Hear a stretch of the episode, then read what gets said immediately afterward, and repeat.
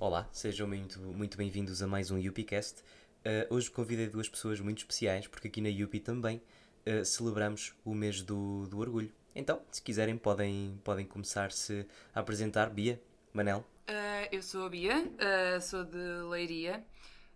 tirei terapia ocupacional agora há recentemente pouco tempo, não estou a trabalhar na área. um, o que é que eu tenho a dizer sobre mim? Nada especial. Gosto de música e fiz desporto durante, muito tempo. Basicamente é isto. Acho que sim. Que tipo de música é que gostas? Rock. Rock.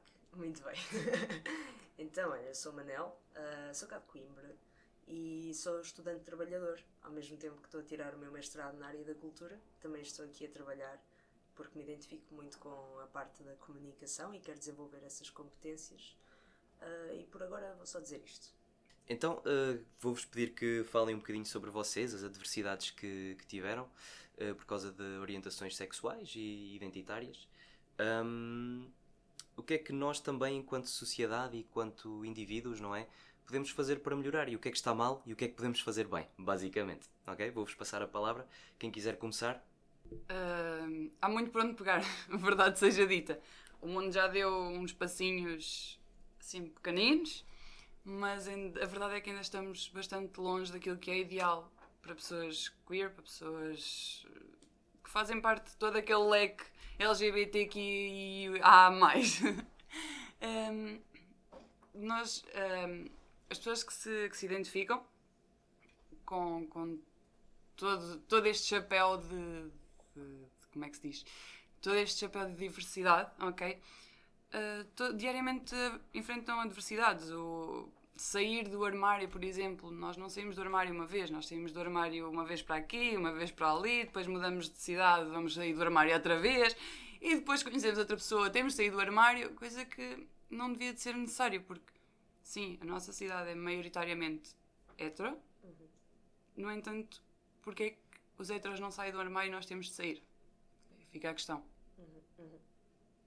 A questão é também como é que nós sabemos que é assim, não é? Ou seja, para mim aquilo que está errado é que, em algum momento da história, foi criada uma linha de não apenas de pensamento, mas de, de ação que contempla a, a, a diversidade humana de uma forma extremamente limitada. Ou seja, em algum momento definiu-se que só existem estes dois tipos de pessoas que funcionam assim ou que funcionam assim que, que têm de agir desta maneira com este propósito, não é? Quando falamos aqui da, da expectativa, por exemplo, normativa uh, de, do casamento heterossexual com o propósito reprodutivo, isso é uma realidade, é uma realidade que pode servir algumas pessoas no seu propósito e na sua concepção de felicidade. Mas não quer dizer que seja um único modelo uh, adaptável a toda a gente. Ou seja, aquilo que eu acho é que a mesma camisola não tem de servir a toda a gente. Uhum. E o problema que, que nós temos na sociedade é que tentamos forçar toda a gente a vestir, a vestir a mesma camisola quando não é o seu também. Então acho que é verdade que já evoluímos muito em termos de reconhecimento dessa diversidade e na tomada de medidas concretas para que as pessoas possam estar mais confortáveis, mas isso ainda se limita a uma esfera muito pequenina uh, a nível geográfico, ou seja, ainda há muito, muito, muito atrás a nível de legislação, ainda há muita criminalização uh, da diversidade, tanto a nível de orientação como a nível identitário. Há, há pena de morte em muitos países ainda relacionada com, com, por exemplo, a orientação sexual. E estamos a falar de direitos humanos, ou seja, para chegarmos a um ponto em que todas as pessoas têm o direito igual a existir, independentemente da, da sua estrutura, da sua autoconcepção ou das suas preferências, ainda temos muito caminho, porque para resolver isso é primeiro preciso uh, reconhecer que existe uma diversidade humana e que isso nos torna, uh, como humanidade, muito. cria uma riqueza enorme e, e só acrescenta valor. Um, outra questão, o Manuel estava a dizer muito bem, ok, nós demos um passinho já a esse reconhecimento mas nós ainda a semana passada, na Hungria, que é um país da Europa que é evoluído, supostamente é um país desenvolvido, temos a proibição de conteúdo LGBTQIA+, a pessoas menores de 18 anos. Nem televisões, nem livros, nada, é como se não existissem. Estão literalmente a apagar a existência destas pessoas, de crianças com menos de 18 anos.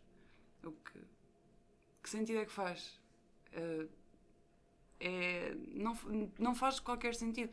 Temos a Rússia que anda a reprimir também todas estas pessoas. Temos a Polónia com as, as zonas free LGBTQIA. Um, são países da Europa. Supostamente a Europa é um sítio evoluído, é um, é um sítio em que há mais liberdade. Mas isso não se tem visto ultimamente. Então é um bocadinho também sobre isso que, que eu queria aqui reforçar e dizer muito bem como o Manel disse, são direitos humanos. Toda a gente tem o direito de existir uhum. da forma como é. Uhum. E a nossa sexualidade, a nossa, o nosso género, nada disso é o que nós somos. Nós somos um conjunto de características, de, de tanto físicas, psicológicas. Nós não somos lésbica, não somos gay, não somos transexual. Nós somos uma Também pessoa. somos. Também somos, exatamente, uhum. mas não é o nosso todo. Claro.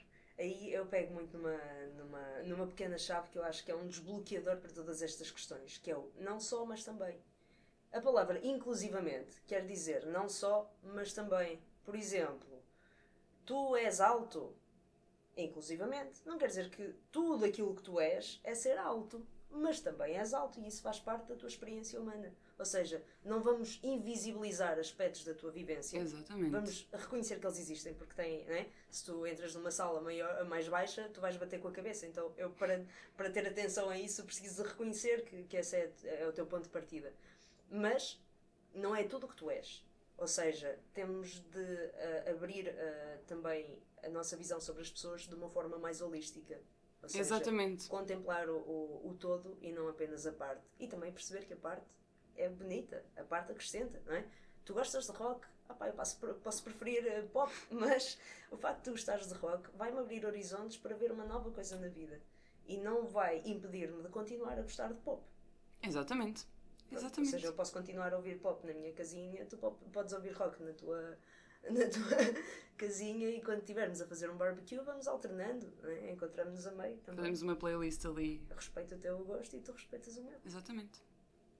Ok, então vamos falar um bocadinho aqui sobre hum, diversidade sexual e diversidade também uh, identitária. Se quiseres, se quiseres começar, Manel, força.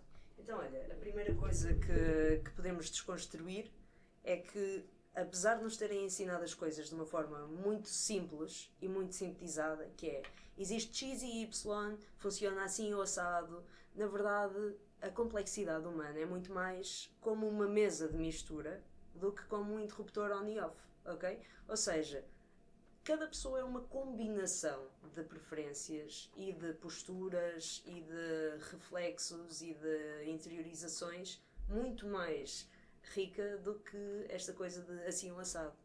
Por exemplo, uh, foi criada uma noção e propagada, e aquilo que nós aprendemos no, nos livros de ciências é uh, tem pênis é homem, tem vagina é mulher. Ok, uh, fish nice. Pode ser verdade em muitos casos, mas não existem apenas esses dois tipos de pessoas. Existem várias combinações. Na verdade, há muitas pessoas que nascem com características sexuais completamente ambíguas. E não quer dizer que essas pessoas estejam erradas. Na verdade, quando elas nascem, muitas delas são saudáveis. Elas têm capacidades, até, por exemplo, a nível de fazer xixi e essas coisas, completamente funcionais. O problema é que, como nos ensinaram que só existem estes dois tipos de pessoas, e ainda por cima, depois isto mexe também com a parte identitária, não é? Se tens um pênis, és um homem, se tens um homem, não choras -se, e não podes usar cor-de-rosa, e há todo um, um monte de expectativas associadas ao papel de género sendo que o género te é atribuído à nascença em função das tuas características físicas. Mas então vamos desconstruir aqui um bocadinho. Há pessoas que nascem de formas diferentes. E não quer dizer que essas pessoas estejam ou erradas, ou que tenham vindo com defeito, ou que. Não, a natureza é diversa, não é? Uma mula é um cavalo ou é um burro. Não, nem uma coisa nem outra. Uma mula é outra coisa. E está tudo bem com isso. Não temos de estar a cortar as orelhas à mula para parecer um cavalo, não é? Agora, Da mesma forma que a própria natureza nos apresenta, apresenta tantas versões diferentes de tantas coisas diferentes, plantas diferentes. Olha, tens a ginja, eh, que não é bem uma cereja, mas é quase uma cereja. Tens muita diversidade. Então o problema aqui não é que exista a diversidade. O problema é que a nossa percepção humana e a nossa capacidade de reconhecer e exprimir isso é limitada. Nós não temos vocabulário suficiente para dizer isso tudo. Então imagina, tu querias ginjas e eu dava-te cerejas e tu tentavas explicar, mas não é essa, é a outra. E eu não ia saber de que é que tu estavas a falar. Mas se nós criarmos mais palavras ou se criarmos formas mais específicas de mencionar as coisas específicas quando precisamos de as especificar, nós conseguimos comunicar mais facilmente, reconhecer a diversidade e respeitá-la pela sua unicidade. Então, por exemplo, só em 2018 é que saiu a Lei 38 de 2018 referente à proteção da identidade de género. Uh, aliás, referente à autodeterminação de género e à proteção das características sexuais. O que é que isto quer dizer? Até 2018, por exemplo, pessoas que nasciam com características físicas ambíguas eram medicamente analisadas de forma a serem uh, operadas ou, ou, ou fazer-se um procedimento físico para poderem corresponder àquilo que é a normalidade. Expectativas da sociedade. Exatamente. Ou seja, só existem estes dois modelos. Não cabes, vais ter de caber. então havia muitas pessoas a serem uh, efetivamente danificadas, a ficarem com os seus corpos, por exemplo, disfuncionais pelas intervenções médicas e não pela forma como tinham nascido. Quando, o que é, que é mais fácil? Criar novas palavras ou cortar pessoas aos bocados? E isto acontece também na, na questão de, de, da, da diversidade ao nível, por exemplo, da identidade de género. Esta narrativa de que nós nascemos no corpo errado porque nascemos com um software diferente da expectativa correspondente ao nosso hardware um, na verdade, o que é preciso fazer é alargar o espaço de autoexpressão. Ou seja, em vez de estarmos a, a. não há problema nenhum em que as pessoas queiram modificar-se ou adaptar-se àquilo que é uma versão, mesmo física, mais confortável de si. Da mesma forma que nós cortamos a barba de uma determinada forma, ou, ou pintamos o cabelo, ou fazemos, sei lá, eu fiz uma modificação corporal, eu usei um aparelho durante 4 anos. fiz uma adaptação àquilo que era uma, uma existência mais coerente com aquilo que eu queria. Agora, hum, o problema é quando essa pressão vem de fora para dentro. O problema é quando nos dizem tu não tens direito a existir e a ter uma participação cívica uh, igual se não encaixares nos modelos que nós determinamos que são os únicos possíveis. E aí é que está o problema. É que se nós não temos acesso a uma participação cívica igual, nós não podemos também contribuir de forma igual. E até encontrarmos este conforto de sermos aceitos como somos e podermos exprimir-nos como somos e recebermos o amor que merecemos, tal como toda a gente, aquilo que sentimos é um misto de revolta, de frustração, de incompreensão, de muitas vezes o ódio que recebemos de, de, fora passa para dentro também. E isso torna tudo muito mais uh, difícil, quando pode ser muito mais simples. Ok, tu és como és, fixe. Então, e, e, de que forma é que tu podes estar confortável e colaborar connosco na, na construção um mundo melhor e uh, deixar o teu cunho, não é? O quão mais fácil é toda a gente caminhar para um mundo melhor se toda a gente estiver confortável com aquilo que é e com aquilo que quer. É verdade. Eu não tenho muito mais a acrescentar, honestamente. Sim, tens, tens toda a razão. Tens toda a razão, sim. Acho que temos mesmo de começar. Começa por nós. Uhum. Nós, pessoas que, que, se identificam dentro deste leque e pessoas que também se, se aliam a nós, começar a construir uma nova sociedade. Começarmos a, a conseguir abrir os horizontes também às pessoas mais velhas, porque muita gente diz: ah, as pessoas mais velhas, isto, coitadinho, é mais velho, não compreende. Já existia. Hum. Se era tão visível. Sim. Não. Sim, sim, sim. Mas eu acho que existe uma necessidade muito grande de compaixão e de empatia da nossa parte, porque realmente durante muitos, muitas décadas anteriores as pessoas eram punidas se demonstrassem qualquer comportamento ou qualquer... Ainda agora, na verdade. Sim, mas uh, falo de Portugal. Uh, se tu fores analisar os nossos tios, os nossos avós, viveram num tempo em que isso, além de ser proibido, era, era castigado. Ou seja, é normal que exista uma aversão condicionada a tudo o que seja diferente, uhum. porque existe um medo que foi incutido. Mas também acho que é possível, através dessa compreensão e dessa empatia, construir as pontes. Ou seja, hum, Eu falava há pouco, por exemplo, da identidade identitária e identidade de género, mas não, não estava a falar da questão da orientação sexual. Por quem é que tu te apaixonas? Ou com quem é que tu queres uh, fazer coisas divertidas? Uh, ou seja, o facto de teres um, um, um pressuposto heterossexual que está enraizado na tua cultura faz com que toda a expectativa ao longo do teu crescimento seja que tu vais encontrar uma relação ou vais criar uma relação dentro desse modelo. Quando na verdade há muitas formas de ser feliz, há muitas formas de te relacionar, podes estar com alguém com quem tu queres fazer piqueniques, mas não queres fazer outras coisas divertidas. Exatamente. Podes estar com alguém com quem queres fazer coisas divertidas e não queres fazer piqueniques ou não lhe queres escrever cartas. Ou seja, esta questão da, da, da atração romântica e sexual também não tem de estar unida da mesma forma que uh, a Disney nos ensinou, não é? quero dar um beijinho na boca, por isso eu quero ter filhos contigo. Não. Uh, pode ou não ser assim. A Exatamente. questão é que pode ou não ser assim. Pode ou não ser assim. E está tudo bem com isso. Está tudo bem com isso. O facto de haver pessoas que querem dar beijinhos na boca e seguir ter filhos, está tudo bem, mas também pode haver pessoas que não funcionam dessa forma. A questão aqui é abrir o leque de possibilidades e perceber que as coisas não são uma ameaça. A forma como tu te relacionas dentro dos teus afetos e dentro da tua sexualidade ou dentro da tua reprodução ou dentro. É teu. Hum, é teu. Sim, não é desde, mais que, ninguém. desde que, sei lá. Seja não... consentido. Pronto, ponto número um, desde que seja com alguém maior de idade e que queira fazê-lo contigo. Uh, mas desde que não estejas a pôr em causa a liberdade de ninguém e que não estejas a ferir ninguém e que não estejas a pôr em causa o bom funcionamento uh, das coisas, um, é, isso é positivo, certo? Claro que sim. Agora, um, eu tenho duas ou três histórias assim engraçadas na minha família. Quando eu alterei o meu nome civil de forma a corresponder àquilo que era a minha percepção de mim próprio, e para quem não sabe, a tua identidade de género forma-se por volta dos 5 anos, quando te perguntam, ah, és um menino e uma menina, e tu sabes imediatamente responder.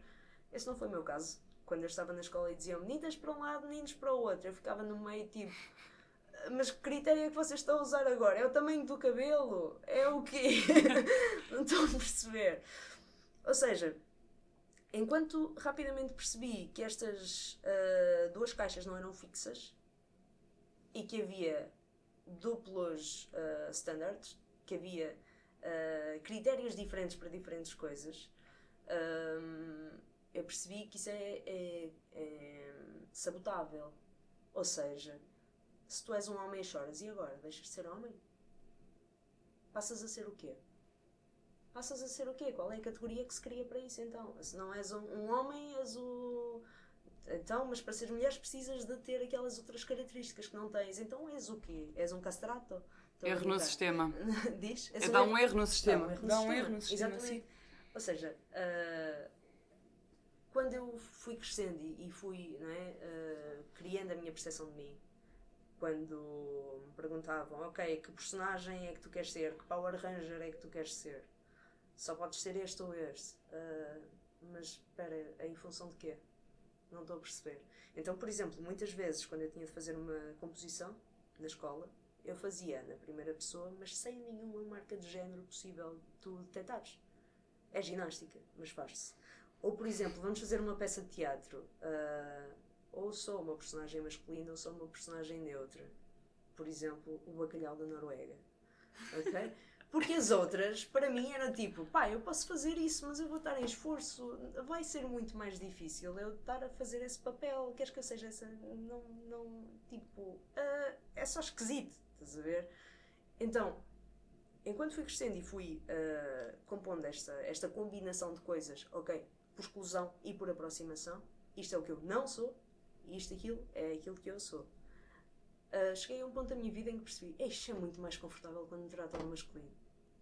Ok, e é muito mais confortável quando eu uso um nome que está de acordo com isso. Então eu vou alterar o meu nome. Porquê? Porque eu quero vestir uma camisola que seja confortável para mim. Não quero passar o resto da minha vida numa camisola que me aperta e esse não é o meu tamanho. Então, quando eu alterei o meu nome, é muito engraçado. Eu tenho. O meu pai é de 1942. Um, e, e há um gap geracional muito grande. Mas foi exatamente através da noção do amor incondicional que isto entrou no sistema. Ou seja, foi por ele perceber, humanamente eu não compreendo isto. Mas o meu papel como pai não é compreender, é amar. Grande pai. Demorou. Claro que sim, claro que não, sim. não estamos a mas dizer que é fácil, ou seja, é um processo que não é De fácil. todo. É- são processos muito violentos. de- Está de- tão enraizado na nossa cultura e na nossa sociedade que não vai ser fácil, mas temos de começar. Então tu conseguiste começar e vemos aí a mudança. E acho que isso é super importante nós vermos, percebermos que sim, há histórias complicadas que demoram, que Uhum. precisamos de testar a nossa paciência ao limite, mas tem um final feliz. É como o conto das tâmaras, do velho que estava a plantar tâmaras no deserto e que passa um puto e diz: Estás tolo, meu, estás a plantar isso, tipo, nem sequer vais comer as tâmaras, elas demoram 80 anos a crescer. Ele diz: Ah, mas se ninguém plantasse tâmaras, ninguém colhia tâmaras. Aquilo que nós estamos a plantar agora, podemos não ter os frutos diretos na nossa geração, ou podemos ter uma amostra muito pequenina, mas o legado que deixamos para as gerações seguintes é um legado de descanso, de paz, de liberdade Uhum. que se calhar teve de ser conquistado. É, é- para mim é, é- é- é surpreendente e depois também temos de questionar os nossos próprios conce- preconceitos, mesmo por exemplo em relação à, à idade. Eu lembro-me que tenho uma tia, também assim por volta dos 60 anos. Nós não tivemos a conversa, olha tia, mudei de nome. Não. eh, ela soube por alguém, porque não é, as famílias falam. Mas eu lembro-me que, que o comentário dela foi qualquer coisa tipo: "Pá, o que importa é ter saúde. ok. Uau. Está tudo bem, tens saúde, pronto. Isso o resto, olha, ensina-me como é que é. é. Agora é assim, pronto, está bem. E são processos, claro que demora, as pessoas enganam-se imensas vezes até lá chegarem, mas uma vez que, que percebam que é que dessa forma funciona tão melhor, que dessa forma não estás em esforço, que dessa forma tu estás mais preocupado em perceber se isto são nabos ou são espinafres, ah, porque o resto já saiu do caminho. Ahm, isso é o caminho para a tranquilidade. E hum, o que é que o que é que está de errado na nossa sociedade? É a heteronormatividade. É ser criada uma norma que pressupõe que todas as pessoas funcionam da mesma forma.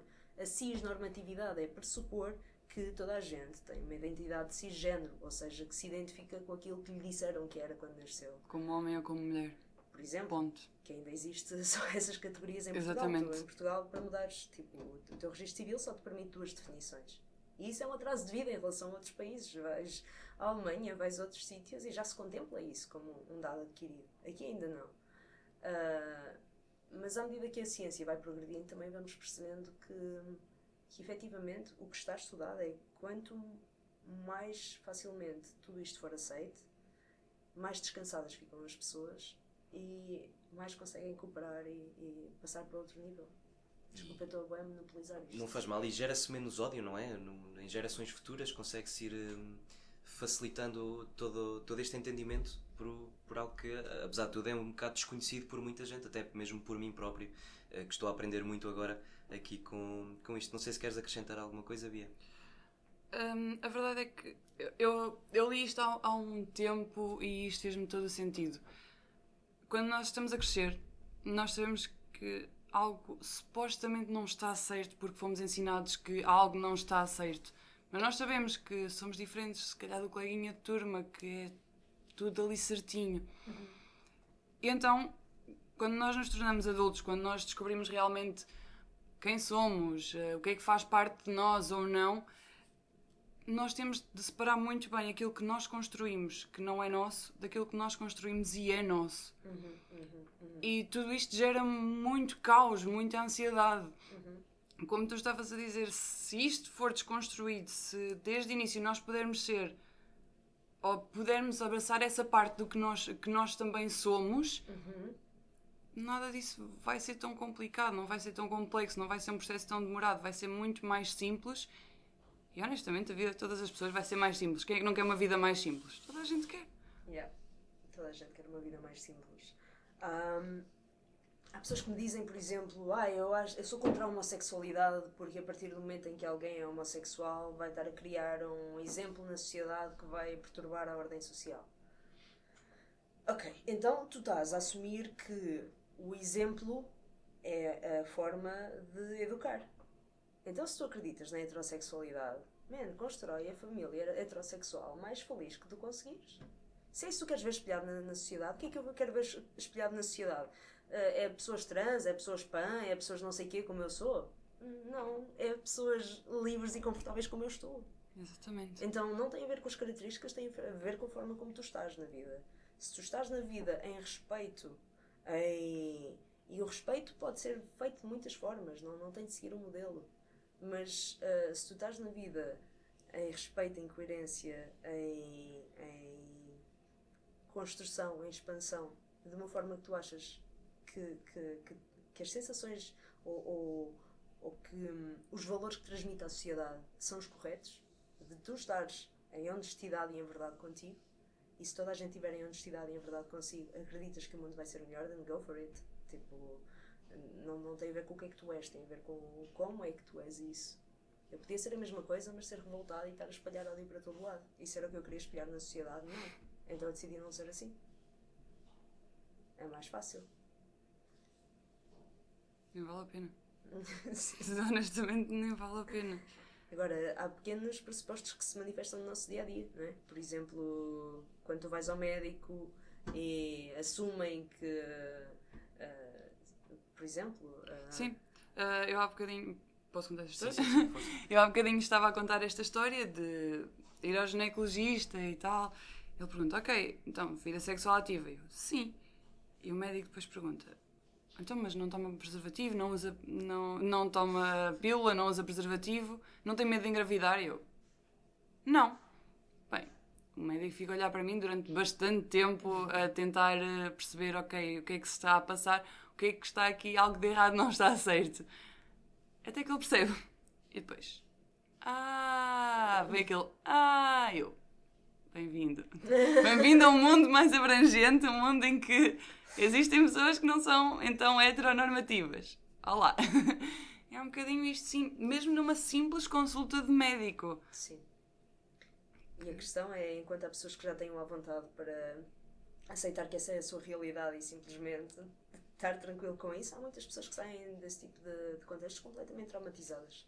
Uh, quando eu fiz o processo para mudar o meu nome uh, através do Serviço Nacional de Saúde, foi em 2017, antes da lei da autodeterminação de género, então o processo era patologizado. Quer dizer o quê? Quer dizer que a diversidade uh, de género que existe era vista como uma doença. Então eu precisava de um diagnóstico de um transtorno para poder mudar simplesmente os meus documentos. Ou seja, para esse processo naquela altura era necessário fazer um, um passar por no meu caso foi um ano de consultas psiquiátricas, com perguntas que não tinham nada a ver com os meus documentos ou com a minha burocracia, ou com o tipo de situações que eu ia enfrentar uh, por ter um nome diferente do que tinha, mas que eram relacionadas com uh, as suposições que, que as pessoas tinham uh, sobre a origem de, desse desvio. Ou seja, esse processo foi brutalmente violento porque havia uma guerra de poder. Eu precisava de desbloquear burocracia na minha vida. Eu precisava, por exemplo, de renovar o meu cartão europeu de saúde. Mas, se não mudasse o nome já, tinha de o renovar agora e renovar a seguir, quando mudasse o meu nome. Uh, ia para um estágio onde não conhecia ninguém e não sabia de que forma é que o meu nome de nascimento ia ser uh, usado contra a minha vontade. E então havia ali um monte de, de, de situações podiam ser muito facilmente resolvidas pela pessoa que me estava a seguir, mas que deliberadamente não foram, porque a própria classe médica não estava preparada e, por exemplo, essa pessoa usava como argumento: Ah, mas isso tu te arrependes. Como és uma pessoa não binária, isso, uh, isso tu te arrependes. E tu pensas, então, mas. Desculpa, sem, sem essa pessoa sequer ter noção que tu já estás a pensar nisto, pelo que tu disseste há pouco, há anos. Uh, toda a tua vida, não é? Essa é outra parte que é, eu chego na primeira consulta e digo, olha, tens aqui esta curta-metragem que eu fiz sobre isto, tens aqui este artigo ou esta entrevista que eu dei sobre isto, é um tema que está maturado, não é algo, eu não venho aqui descobrir quem sou, eu venho aqui trocar os meus papéis, só, ok? Diz-me o que é que eu preciso fazer, quanto é que eu preciso pagar, onde é que tenho de ir. Uh, então imagina, durante esse ano inteiro, as únicas coisas que não me foram ditas foi que eu tinha direito à isenção do pagamento, ou seja, que eu não precisava de pagar 200 euros para mudar o meu nome, e onde é que eu tratava disso? Então imagina, uh, além desse ano, eu demorei mais 4 meses, porque a partir do momento em que fui para o estágio, e a pessoa sabia disto, sabia que eu ia estar numa cidade em que não conseguia voltar a Coimbra a tratar das minhas coisas, porque se faltasse, ia perder o certificado do curso de um ano que estava a fazer, porque ia ultrapassar o limite de faltas. Então, perco mais 4 meses de vida a lidar nesse momento eu tinha de lidar com três nomes ao mesmo tempo. Tinha o meu nome de nascimento, tinha o meu nome social e tinha o nome para o qual estava a mudar, ok? Gerir três identidades durante um ano. Fácil. Máquina. Agora, um, houve uma, uma guerra de poder porque essa pessoa deliberadamente atrasou o meu processo sabendo que isso me ia prejudicar. E, um, imagina, não, não bastava o tipo de perguntas que me fazia, extremamente evasivas, tipo, com que tipo de pessoas é que preferes ir para a cama? Ok, o que é que isso tem a ver com o meu cartão de cidadão? Tipo, o que é que isso tem a ver com eu ir às finanças e dizer lá M ou outra coisa? Não tem nada. Mas havia um preconceito muito enraizado na classe médica. E, e havia, provavelmente ainda há, não é? Neste momento, sim, sim claro que ainda há, mas uh, têm sido feitas muito mais formações no sentido de educar os profissionais, a classe profissional, para, para resolver isso. Agora, Neste momento o processo é muito mais simples. Neste momento tu precisas apenas de um atestado de que estás com plena capacidade de decisão e, portanto, basta tu teres uh, consultas, acho que é com dois, duas pessoas uh, profissionais, tens esse atestado de, de, capacidade de autodeterminação, vais a um serviço público e alteras o teu nome.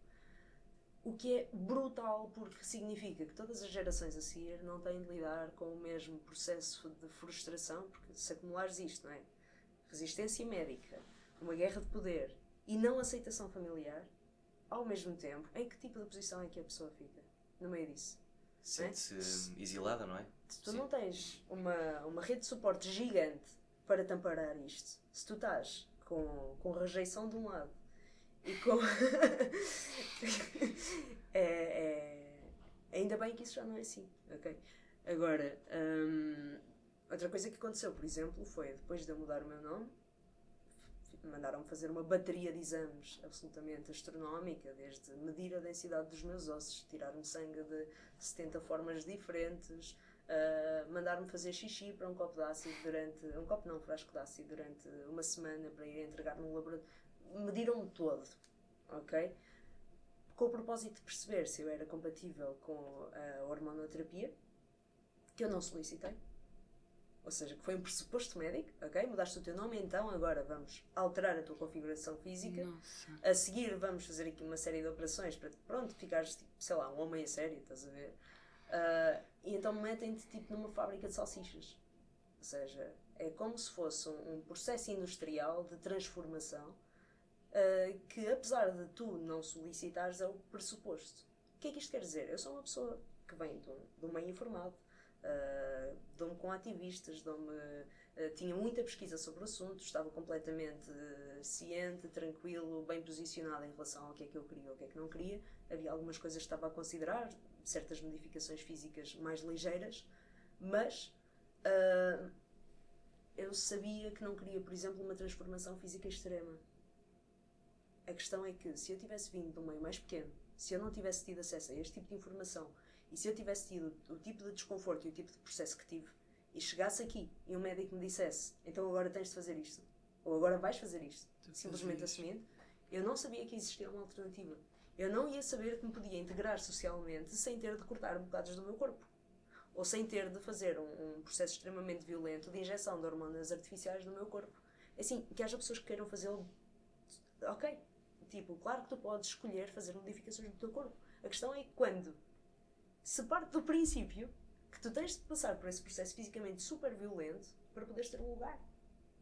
Então, imagina, uh, quando me puseram nessa linha de montagem, o que eu percebi foi o maior ato de rebeldia que existe agora é eu não seguir este processo. Porquê? Porque, por exemplo, se eu vou a uma piscina pública, é claro que é chato.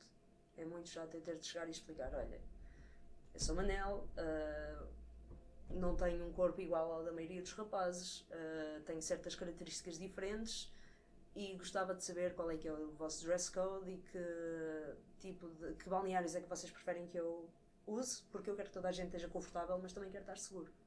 Isto é desconfortável. Mas isto também abre portas para que a próxima pessoa que venha a seguir a mim não ache que tem de cortar bocados do seu corpo para poder utilizar numa piscina pública. Se é desconfortável ter de ensinar o professor e todos os colegas que, olha, uh, eu sei que estás a ver uma coisa que não corresponde àquilo que tu achas, mas eu sou o Manel, ok? O Manel, é assim que se usa. Uh, a diferença é que estamos a adaptar a sociedade às pessoas e não as pessoas à sociedade. Claro que é preciso ir parte a parte, nós temos de nos adaptar o que for confortável para nós e o que for. Uh, há mecanismos de camuflagem também. Uh, eu faço cedências no meu dia a dia. A questão é que, por exemplo, é a diferença entre teres um bug no teu telemóvel que está sempre a fazer pop-up não é? uh, ou não. Minimizar o impacto que a minha imagem tem socialmente. Por exemplo, usando códigos como usar roupa azul escura ou um determinado perfume com determinado cheiro já condiciona a percepção das pessoas de uma forma que faz com que eu tenha de explicar-me muito menos diariamente do que tinha antes. Ou seja, é, é como se saísse de uma estrada nacional para uma autoestrada. Porque deixo de ter de parar tantas vezes, vou ao pão. Ah, o que é que a menina quer? Uh, pão.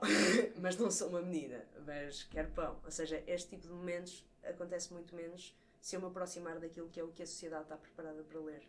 Mas tu próprio tiveste que, te, tiveste que dar um bocadinho o braço a torcer, não é? Como estavas a dizer, usar roupas diferentes uhum. Eh, daquilo que se calhar tu querias, não é? Uhum. Ou seja, tu próprio também tiveste que ceder um, um, pouco.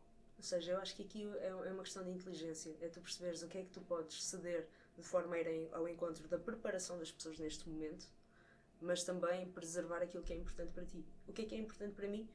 Uh, eu estar fixe, estar saudável, não estar a usar coisas que me magoam para sei lá o quê. Um, isso é importante para mim. Um, é importante que a minha identidade e que a minha autoexpressão sejam respeitadas, mas se calhar consigo aproximar-me mais do, do ponto onde as pessoas estão, por exemplo, usando este tipo de coisas, que para elas é mais fácil. No fundo, pode ser um pouco condescendente, mas uh, não é tanto eu estar a dar o braço a poder torcer, é mais. É encontrarem-se a meio termo. Exatamente. Sim. Yeah. É okay. o que faz sentido. Então, uh, o Manel já, um, já explicou aqui um bocadinho assim da sua experiência pessoal. Não sei se tu, se tu queres falar um bocadinho da tua, Bia. Uh, a minha experiência pessoal vai muito ao encontro também da não aceitação, não por parte de amigos, mas por parte de família, que um, foi um processo, ainda está a ser um processo muito complicado e muito demorado, na verdade. Mas honestamente, um, o Manel disse há pouco que, ok, a família dele apoiou, teve essa, essa base, esse suporte. Se eu não tenho essa base, esse suporte na minha família, vou procurar outro sítio eu vou procurar outra família. E encontrei. Graças a Deus encontrei. Tenho pessoas que me aceitam, não é apesar disto, mas é também com isto, inclusive, inclusivamente, que não há discriminação, não há existe, és aquilo. Não, tipo, ok, está tudo bem, aceita-te e ser feliz. O que importa é realmente seres feliz. O resto não importa. E então isto fez-me perceber que, ok, há uma parte boa da sociedade, há uma parte que está disposta a aprender, que está disposta a saber mais, que quer ajudar, quer. São heterossexuais, sim, mas são aliados, são pessoas que se importam verdadeiramente com, com toda a gente, que querem que toda a gente se sinta realmente bem. Então, ok, se nós às vezes não nos podemos agarrar àqueles que estão contra nós, ou que não nos aceitam, vamos, vamos focar-nos nas pessoas que todos os dias estão ao nosso lado, todos os dias nos dão a mão e dizem: Vamos lá, bora lá, mais um dia, vamos lá, ok. Uh, isso acontece diariamente, honestamente, tanto no nosso trabalho. Eu conheço, já conheci muitas pessoas no, no nosso trabalho que tiveram de mudar de cidade porque mudaram de género, de sexo, de género, dos dois, na verdade, uh, tiveram de mudar de cidade para serem aceitos, ou minimamente aceitos. Tiveram de mudar de trabalho. E aqui não acontece, aqui isso não acontece. Tu és quem és e nós aceitamos-te como tu és. Uhum. Não precisas mudar nada. Desde que respeites, não precisas de mudar nada. Precisas de mudar o teu pitch também e a tua atitude. Exato. Sempre para cima. Sempre para cima, subir standards. Sim, não, esse é claramente um ponto em que eu gostava de tocar, que é o facto de a UP ser, na prática uh, e coerentemente, uma das empresas mais inclusivas que eu já conheci. Porque hum, existe uma predisposição para aprender, para flexibilizar, para adaptar, para evoluir à medida que a consciência coletiva vai uh, subindo também. Ou seja, aqui foi o sítio onde eu me consegui dizer: olha, esse vocabulário não é fixe, precisamos de o tornar melhor, uh, de forma a que ninguém se sinta ferido ou magoado durante as nossas reuniões. Uh, e é natural que às vezes por ignorância façamos coisas claro que, que magoam. O que não é ok é dizer, não, mas eu, foi assim que eu aprendi, portanto continuas a levar com isto e está tudo bem, porque foi assim que eu aprendi. E aqui não existe isso. Ou seja, aqui existe uma predisposição para questionar aquilo que está instituído Exato. e para fazer melhor a seguir. Sim, se, ok, se eu não posso usar isso, o que é que eu posso usar? O que é que posso fazer em vez disso? Uhum. Coisas práticas, coisas que. Ok, não te sentes confortável com isto? Diz-me. Como é que nós podemos mudar? Como é que nós podemos fazer da UP cada vez melhor, cada vez mais inclusiva, que cada vez consegue receber melhor toda a gente. E sim, como o Manel disse, a Yupi é um exemplo gigante, gigante disso. Eu estagiei em muitos, muitos lados durante o meu curso e tudo mais. Nunca na vida eu podia chegar e dizer ah, eu namoro com, com uma rapariga e estar tudo ok. Não, era bico calado, ok Vamos ver se ninguém descobre para não haver aqui atritos. Uhum. Aqui foi logo no primeiro dia. Fantástico. foi no primeiro dia. Porque dão-nos essa abertura. Perguntam-nos mesmo, então, namorado, namorada, tens? Se tem qualquer qualquer hum, coisa negativa por trás, é tudo. Ok, eu quero realmente saber. Estás bem? Estás solteira? És não no sentido. não no outro sentido, mas no sentido de realmente compreender. Ok, conta-nos um bocadinho de quem tu és, de qual é que é a tua história. Então é, é diferente. É diferente podermos sentir nós próprios e sermos nós próprios num sítio, num local de trabalho onde nós passamos tanto tempo e que nós conhecemos tantas pessoas. É super diferente. Até porque a tua performance melhora quando tu não estás preocupada em esconder algo ou, uhum. ou em, em ser aceite. E isso reflete-se aqui também. Ou seja, empresas queiram melhorar a sua produtividade, metam os olhos aqui porque esta política funciona, ok? E bem. Acho que é um exemplo bastante claro. Ok, então uh, já estivemos a falar sobre muita coisa de, errado com a sociedade, com as pessoas individuais também.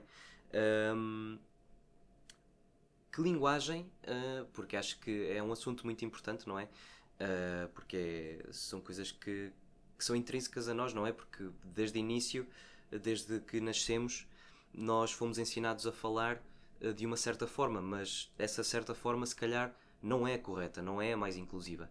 E eu queria então perguntar-vos e saber a vossa opinião, como é que nós podemos, enquanto pessoas e enquanto, enquanto indivíduos, não é? E enquanto sociedade, o que é que nós podemos mudar? O que é que nós podemos fazer melhor para toda a gente conseguir ser um bocadinho mais feliz. Uhum. Então, olha, essa pergunta, por exemplo, tens namorado, tens namorada, que normalmente vem eh, com uma única opção. uma forma extremamente fácil e inclusiva de a fazer é. Então, e por exemplo, tens alguma companhia romântica na tua vida? Olha, por exemplo. Ou seja, tu estás a deixar em aberto. A, a, a transformação da linguagem vem acima de tudo de uma reflexão sobre quando é que genderizar as coisas é uh, essencial e quando é que é opcional. Então, por exemplo, quando durante aqueles dois anos em que eu não utilizava pronomes no, na primeira pessoa, em que no meu discurso, no momento de transição, imediatamente antes do momento da transição nome, uh, pelo meu discurso tu não podias perceber o meu posicionamento, imagina, a Bia diria: Epá, estou cansada. E, por exemplo, eu diria: Eu tenho de ir descansar. Porquê? Porque há, há formas muito simples de tu utilizares a linguagem sem ter de estar a marcá-la, certo? Uh, quando chegamos a um sítio uh, ou quando estamos a apresentar um evento e, e, dizemos boa noite, senhoras e senhores, ou boa noite a todas e a todos, e a todos e não sei o quê, simplifica. Tipo, simplifica. Retira o que está em excesso. É só isso. Em vez de ser preciso estar a acrescentar imensas coisas, não, é só retirar quando elas não são necessárias. Boa noite a toda a gente. Uh, Dou-vos as boas-vindas. E então, há pequenas formas muito, muito simples de, de transformar isto. A questão, por exemplo, de, das pessoas utilizarem pussy como um sinónimo de fracote. Eu acho que foi uma das medidas mais geniais que a, que a IUP implementou, que foi uh, banir uh, calão sexista, misógino, transfóbico e homofóbico. Sem nos darmos conta. Que tantas vezes nos é passado irrefletivamente, exa exatamente. Quando nós dizemos, aí és um pussy, epá, é que isso não faz sentido em lado nenhum. É que mesmo que fosse divertido, uh, não, não faz sentido. Ver? Não, não é coerente. Porquê é que has de dizer isso? A questão da comunicação é porquê é que has de dizer uma coisa que pode ser interpretada de duas maneiras e uma delas é ofensiva se podes dizer uma, a mesma coisa de uma única forma que sabes que não tem uma opção ofensiva, não é? Isto não é para fracotes. Ok, toda a gente entende a tua mensagem e não estás a insultar ninguém que tenha uh, embutida uma pussy. É? Por exemplo, a questão de dizermos ah, isto não é para maricas. Mas maricas porquê? O que é que os maricas têm a ver com isso? Os maricas estão na sua vida. não querem vir bater portas connosco. Isto não é para madricas. Tu estás a falar de medo. Fala das coisas que tu queres falar. Então, quando nós continuamos a repetir estas coisas como se fossem a única forma de dizê-las, e coisas muito simples, João. Por exemplo, uh, deixa cá pensar. Sei que quem é que é o homem cá de casa? Quem é que veste as calças? Quem é que é o homem da relação? Mas uma relação precisa de um homem? Mas uma relação precisa de um homem para quê? Não estou a perceber a tua. Uh, e tantas coisas que nós vamos repetindo que, que não, não paramos para, para pensar de onde é que elas vieram e que intenção é que têm. E a questão é que quando elas foram criadas, elas tinham uma intenção muito clara de reforçar e manter estruturas de poder hierárquico a nível social. Lembra-te que as mulheres só puderam ter posse sobre as suas finanças em 1974 em Portugal. Então há uma estrutura de poder que foi deliberadamente mantida porque a nossa sociedade era totalmente centrada na figura do homem. Tu dizes o homem em vez da humanidade. O homem. A humanidade! Então, se estás a falar de toda a gente, fala da humanidade. Né? O cartão de cidadão, o cartão da cidadania. Uh. Isto parecem pormenores, mas são pormenores que, quando paras para pensar, porque é que isto sempre foi dito desta forma? Porque interessava manter as coisas assim. Se pensarmos na, na questão do. Sim, desculpa, aliás, um, antigamente, antes de 74, era mesmo Deus, pátria e família. E quando se pensava em família, era. Um, homem, mulher. O homem, o chefe de família era o homem que chegava à casa do trabalho e a mulher a fazer a lida da casa, não é? Com, com, as crianças a brincar ou a estudar ou algo assim do género, não é? Ok.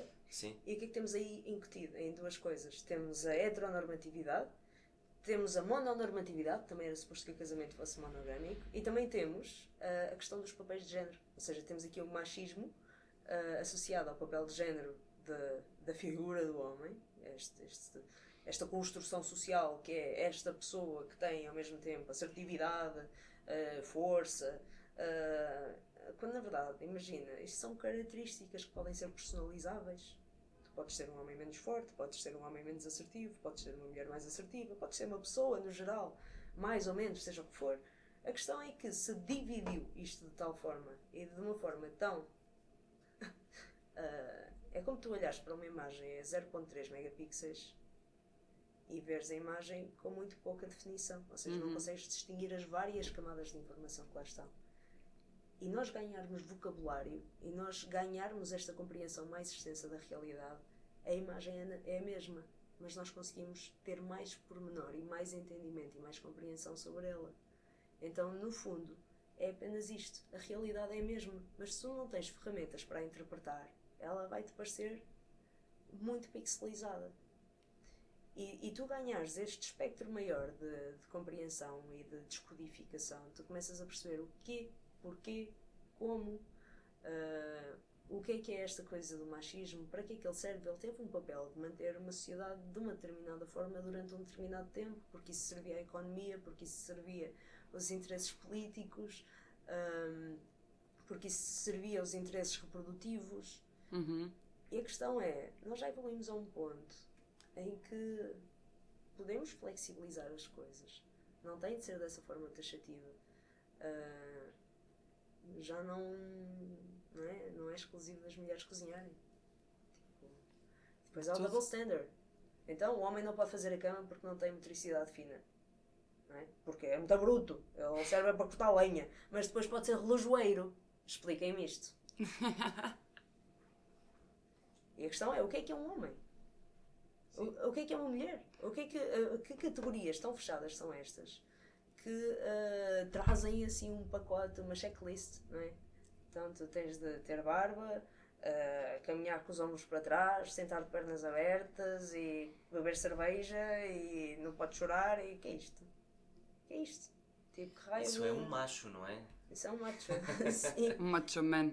Mas uh, a interseccionalidade, tipo, o feminismo interseccional, o que, o que reconhece é que existem várias camadas de privilégio e de opressão e que são cumulativas. Ou seja, se tu nasces numa sociedade heteronormativa, uh, machista, cisnormativa, patriarcal, whatever, se tu nasces com as condições propícias para, que, para estares na autoestrada, a, a meritocracia é questionável. Porque se tu não tiveres a quantidade de stops no teu caminho que as outras pessoas tiveram, claro que claro. mais rápido, não é?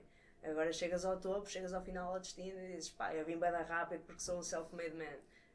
Quase.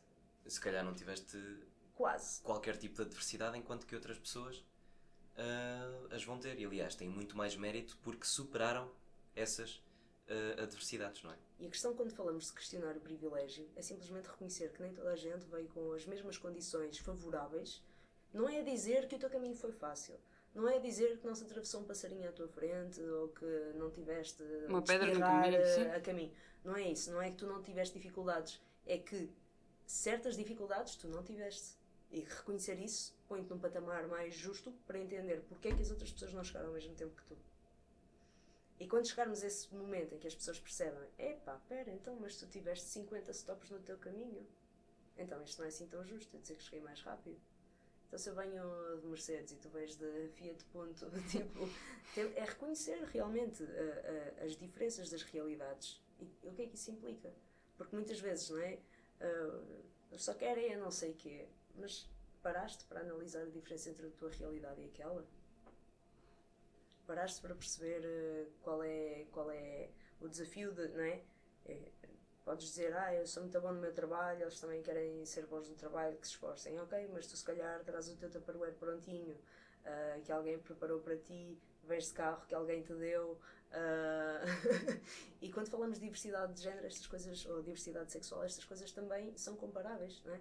É muito diferente tu estás nesta situação em que alguém te lava a roupa, alguém te prepara o tupperware, uh, tu tens um carro que te foi oferecido para vir para o trabalho e só tens de focar em chegar a campo e fazer um bom trabalho ou alguém que, além disso tudo, ainda tem de lavar a própria roupa, lidar com uh, o, o, autocarro cheio e o cheiro de transpiração das pessoas ao lado, uh, que ainda teve de preparar a sua comida, que teve de se preocupar com tantas outras coisas para chegar a campo e ainda ter de fazer o mesmo trabalho que tu. Uh, e quando falamos na, na questão de, do sucesso a nível social, temos de olhar para estas, para estas pessoas que estão em desvantagem também com, com este reconhecimento. Sim, uh, deixa-me só aqui acrescentar uh, uma coisa.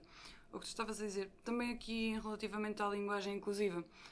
Um, nós nascemos, ok, mulher, pronome, ela dela, uhum. uh, heterossexual, tudo, tudo certinho, uhum. temos a papinha toda feita então quão confortável é que nós nos vamos sentir? Vamos nos sentir bem. Uhum. Saíres um bocadinho da norma. Se o teu pronome for eles, deles, que agora existe muito. Eu posso dizer, honestamente, ainda não compreendo a 100% isso. Porque ainda não conheci ninguém que me explicasse. É algo que eu estou a tentar entender. Uhum. Mas respeito. Uhum. Se nós temos alguém que é eles, deles, é não binário e hum, não tem um género definido, uhum. pode ser género fluido, etc. Uhum. Um, temos de compreender também é, quais é que são. quão, o quão não confortável é que essas pessoas não se vão sentir na, na, na sua própria pele se não houver uma preocupação, um respeito por tratá-las pelos pronomes que elas querem, é. pelo nome que elas querem. Um, e acho que é sempre necessário haver esta preocupação. Nós não vamos acertar sempre, à primeira, nunca. Nós vamos errar várias vezes. Mas honestamente, se nos importarmos, se nos importarmos com a linguagem inclusiva, se tentarmos realmente, começando por nós, tentar tratar o outro da forma como nós também gostamos de ser respeitados e tratados, o mundo evolui muito mais rapidamente. Nós preocupamos-nos connosco, depois vamos nos começar a preocupar com os colegas do lado, vamos começar a preocupar com os amigos, com... e a mensagem vai se espalhando. Uhum, uhum. Se houver esta preocupação de cada um de nós, tratar todas as pessoas de igual forma, com respeito, com sensibilidade, e também das pessoas queer que trata, que deem, estendam a, a cortesia às pessoas que erra, vão errar que não vão tratar pelo pronome correto, que muitas das vezes se vão enganar se é um ele, se é um ela, se é um ele, se é uns elas, uhum. se é um elo. Um. Se houver esta cortesia dos dois lados, o dar o braço a torcer dos dois lados, nossa, a nossa sociedade é uma sociedade que não tem comparação, completamente, não tem comparação. E era um bocadinho isto que eu queria aqui acrescentar também relativamente à linguagem inclusiva, que não é fácil de aprender, não, muitas das vezes não é fácil ao pormenor, mas as pequenas coisas, eh, aquelas, aqueles pequenos pormenores que tu disseste muito bem há pouco, fazem toda a diferença. Por vezes, basta ser uma pessoa no público, mas yeah. faz toda a diferença já para essa pessoa. Uh, Permite-me discordar num ou dois pontos aí. Uh, quando dizes não sei porque ninguém me ensinou, eu acho que cada vez mais é uma responsabilidade das pessoas que estão com maior conforto serem elas a procurar informação e a autoeducar-se. Eu não tenho, no meu dia a dia, estar a educar toda a gente à minha volta. Verdade. E isso foi, por exemplo, um papel que eu uh, descartei. Tive muitos anos de ativismo aceso uh, nessa área e o desgaste é enorme. E permitir que as pessoas te questionem todos os dias é brutalmente desgastante. Eu sou uma pessoa não binária e assumi o nome e pronomes totalmente binários. Por conforto meu é que eu não tenho paciência para estar a explicar coisas a toda a gente de cada vez que falo com alguém novo. Não tenho, nem posso. Eu tenho uma vida para viver.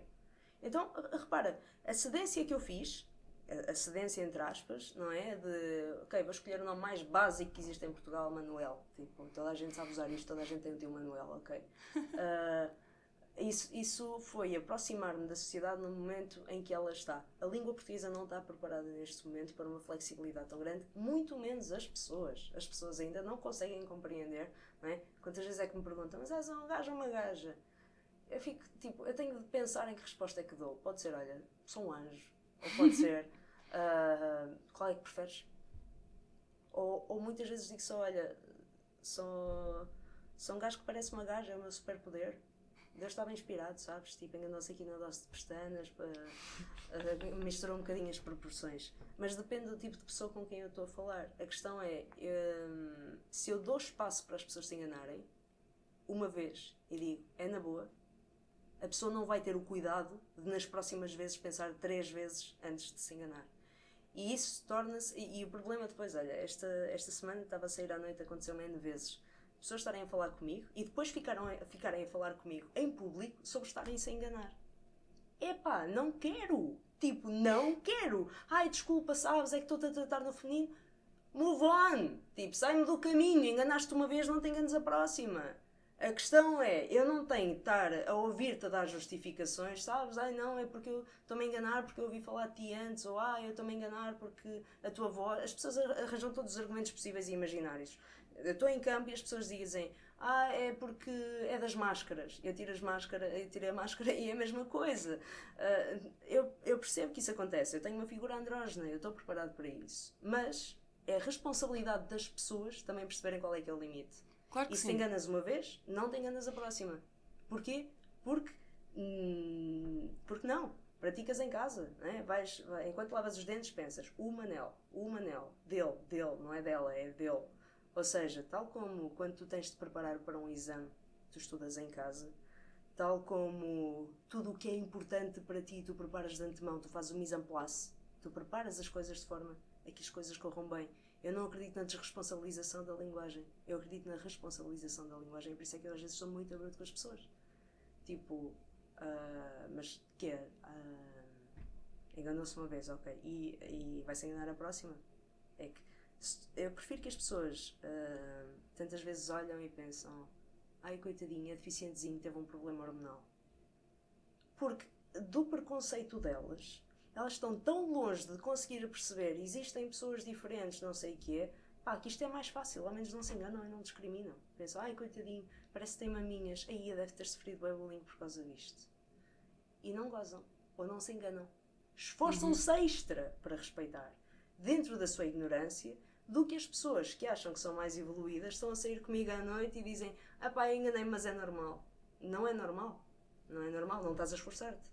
E muitas vezes é isto. É, é nós não pormos o cuidado suficiente na, na linguagem para isto não acontecer. Agora, se. eu- E estou a falar de pronomes binários. Estou a falar de coisas que tu sabes usar porque tu tens um primo Manel ou tu tens um tio Manel. Ou seja, não é uma coisa que é difícil, não é uma coisa nova que neste momento eu exijo que tu saibas dominar. E eu fiz isto para simplificar porque realmente eu estar a conhecer-te neste momento, vou-te ensinar um sistema de linguagem novo e vou exigir que tu saibas usá-lo no momento em que estás a conversar comigo. Não vai acontecer. Não vamos conversar. não é? De todo. Eu chego aqui e falo francês, tu não falas francês, eu vou-te ensinar a falar francês enquanto falo contigo sobre carros. Vamos falar sobre carros? Não, eu vou-te estar a ensinar francês, tipo, antes disso. Ou seja, sim, é importante ir criando novas formas de linguagem, mas também é importante perceber em que ponto é que a sociedade está e ir de encontro àquilo que neste momento funciona. Ah, eu não utilizo nenhum tipo de eles, elas, uh, sinceramente, acho que há tanta, tanta gafe cometida uh, quando as pessoas tentam fazer isso, que é melhor, pensa na linguagem que tens e usa o melhor possível. Tipo, tu podes ter uma caixa de lápis de cera com 8 ou com 24, o importante é que tu, uh, é o que tu fazes com eles. Sim, é importante criar definições e novas formas de falar, se vierem acrescentar se vierem abrir portas para tu fazeres um desenho mais pormenorizado. Uhum. Mas se vem para borrar tudo o que já está feito, também não vai, vai ser contraproducente. Portanto, o que tu estás a dizer, o que tu estás a dizer é usar aquilo que já temos ah, para, para sermos mais inclusivos. Sim. Ok. Ou seja, eu diria que no, no ideal, daqui a 10 anos, yes please, tipo, português adapta-te, estás a ver? Português evolui. Até lá temos de perceber, com a linguagem que temos, o que é que é fácil para as pessoas fazer já. O que é que é fácil para as pessoas fazer já. Uhum. É muito mais fácil eu dizer, eu perguntar-te se tu tens uma companhia romântica do que estar a tentar pensar em todas as combinações possíveis de namorado, namorada, namorado, não sei o quê, para te perguntar. É? Justo. É te verdade. perguntar: estás com alguém? Então e tu? Estás com alguém? É, é tão mais fácil. Tipo, É uma resposta de sim ou não, Sim. não é? é sim, estás com alguém? Exatamente. Ok, essa pessoa escreve bem, é inteligente, é fixe para ti. Não dar margem ali então para, para a pessoa errar tanto e realmente tu sentir-te confortável também na mesma. Sim, ou seja, Ok. criar formas que sejam fáceis para as pessoas de usar e entender, não é? Ok. Tens um namorado ou uma namorada? Em que medida é que isso é relevante? Estás a perguntar o quê, porquê? Estás a perguntar se eu vou aparecer com uma pessoa maquilhada? Estás a perguntar se eu planeio reproduzir-me com esta pessoa e, portanto, eh, se ela corresponde à tua pressuposição do que é que é a configuração física dela? É que quando estamos a falar, por exemplo, do sexo das pessoas, man, ele só é relevante em casos tão específicos como, por exemplo, estarmos a falar de reprodução, ou tu estares a ir ao médico, ou teres uma infecção urinária, aí é relevante o que tu tens entre as pernas, mas no resto do tempo não é. No resto do tempo, ou, ou, ok, vais-te relacionar de forma divertida com alguém e precisas de lhe explicar tipo, o funcionamento das coisas. Aí sim, mas se eu for fazer um piquenique contigo, para que é que isso é relevante? Tipo, nós vamos comer com um garfo. Ou seja, a questão é que nós trazemos coisas desnecessárias constantemente para o nosso caminho. E, e isso atrapalha mais do que facilitar. Justo. Eu agora tenho aqui umas perguntas para fazer ao Manel. Como eu disse há bocadinho, ainda não tinha conhecido, não, não conhecia ninguém não binário, já tentei pesquisar pouco, vamos ser honestos, Ah, mas ainda não tive essa, essa. Não sei, Essa. Ainda não tiveste essa. Exatamente. Ok. A minha questão é. hum, se tu pudesses, usavas o pronome eles ou elas? Neste contexto social, neste momento, não. Neste momento, a cronologia, não. Imagina, se se calhar vivesse num país anglo-saxónico Uhum. em que eh, existe o pronome they e numa sociedade em que isso já não é uma questão quando tu conheces alguém, já não tens de explicar. Imagina, o meu ideal era retirar isso da equação. Ok. Eu considero-me um híbrido, Uhum. ou seja, um, sou um misto de espécies. Tenho características de umas cenas, tenho características de outras. Ah, digamos que, por exemplo, o meu hardware é 100% feminino, apesar de ter uma ou outra característica mais considerada masculina, sei lá, tenho muitos pelos nas pernas, tenho, ah, desde sempre, tenho um pequeno bigode de 12 anos que, que faz com que muitas pessoas também percebam, ah, é um menino, tem pai 16 anos.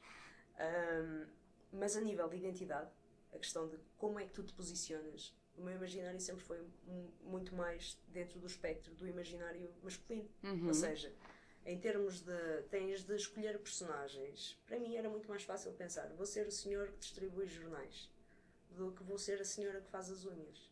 E isto usando tipo os estereótipos mais, ah, mais padronizados. Ahm, ou seja, a minha autoperceção sempre esteve muito mais dentro daquela categoria construída que é a expressão de género masculina. Ok. Então eu tive de me posicionar em relação a isso. Eu tive de perceber qual é que é o máximo que tu podes retirar sem retirar as coisas que te façam falta e o máximo que tu podes acrescentar sem estar a acrescentar demasiado. Ahm, como é que isto funciona a nível social? Social em termos de autoexpressão. Ahm, eu prefiro, neste momento, neste contexto, e não, não perco muito tempo a imaginar eh, universos paralelos, ahm, o que funciona para mim é isto. Porque me dá Ok. descanso, porque vai de encontro ao imaginário das pessoas, de forma a que elas consigam assimilar-me e respeitar-me sem questionarem demasiado. Ah, ou seja, consigo passar as minhas mensagens de forma mais fácil Mais subtil. do que quando tinha de o, o confronto da apresentação. Ahm, o que é que eu percebi também? Que, que existem muitos mecanismos de camuflagem social.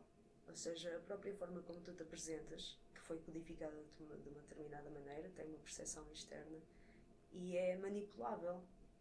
Ou seja, da mesma forma que tu tens.